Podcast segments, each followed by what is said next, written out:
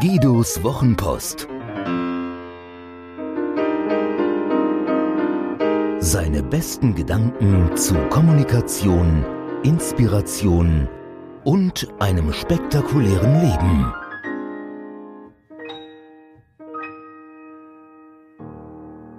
Dein Raum, eine Netzwerkgeschichte.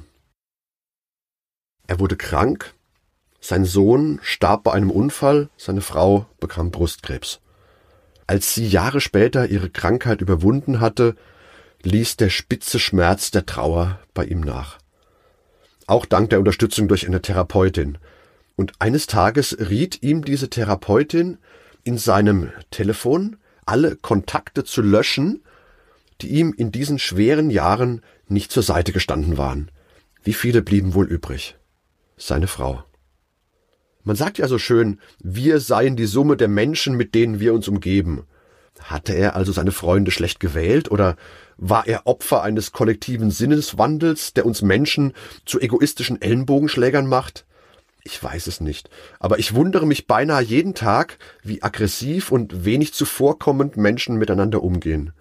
Unsere neuen Nachbarn zum Beispiel haben monatelang an ihrem Häuschen gebaut und den Gehweg vor unserem Haus dabei so systematisch zugeparkt, dass Mütter mit ihren Kinderwägen über die Straße ausweichen mussten. Meine Frage, ob das denn nicht auch anders ginge, beantworteten sie mit einem flammenden Appell an meine Toleranz, an meine Toleranz. Sie haben ihr Haus FCK rot gestrichen, Zusammenhänge möchte ich hier nicht herstellen. Der Bruder der Toleranz ist die Rücksichtslosigkeit, und wenn ich deine Toleranz reklamiere, um selbst machen zu können, was ich will, vergehe ich mich an dem, was uns von anderen Spezies unterscheiden sollte, zumindest bis die Autotür ins Schloss fällt.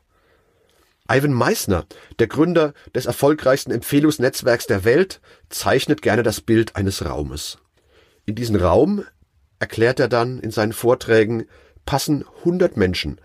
Und man möge sich vorstellen, dieser Raum stehe für die Summe der Menschen, mit denen ein jeder sich zeitlebens umgibt.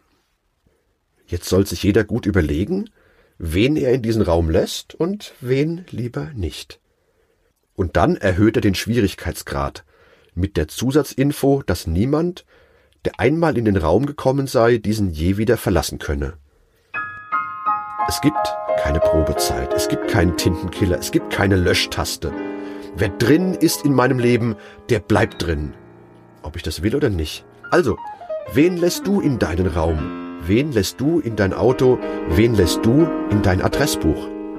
Und wen nicht?